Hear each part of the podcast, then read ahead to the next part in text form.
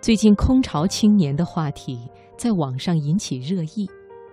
相对于空巢老人，所谓的空巢青年，大多是指远离家乡和父母，在大城市租房独居的单身年轻人。有人这样形容空巢青年的生存状态：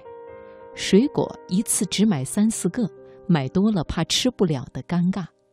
下班回到空荡荡的家，心中泛起的一丝失落，因为家里没人，只好把快递寄到单位的无奈；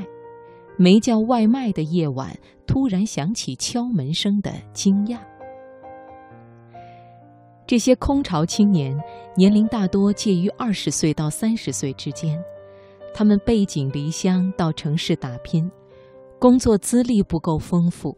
还没有在大城市站稳脚跟。他们生活在理想与现实的落差当中，他们不是没有想过逃离北上广，回到老家过闲适的生活。但是，对充满无限可能的未来的憧憬和大展拳脚的志向，让他们甘心扎根于大城市。然而，将空巢青年的标签直接贴在广大奋斗在城市中的青年人身上，却并不妥当。事实上，每个时代的年轻人都有其奋斗群像，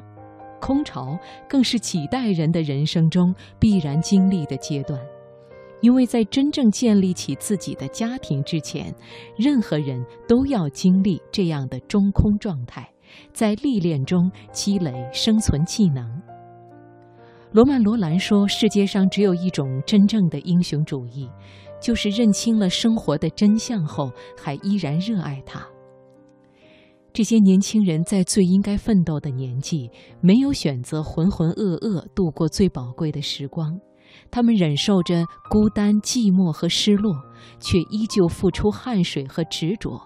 这或许是对英雄主义最好的诠释。在有关空巢青年的讨论中，一位网友这样写道：“还有这种称呼，我一直将自己看作在大城市的战斗者。事实上，受益于现代发达的科技，空巢青年们其实并不空巢。”网络使离家在外的他们能够随时随地和父母联系沟通，维系亲情的温度，与故乡和回忆保持不断线。宽松的社会氛围使他们有选择生活方式的自由，多元的城市生活和文化开阔了他们的眼界，使他们相信规则和勤奋的力量，保持昂扬向上的进步状态。柯南·道尔有一句话。道出万千奋斗者的心声。生活是很枯燥的，我的一生就是力求不要在平庸中虚度光阴。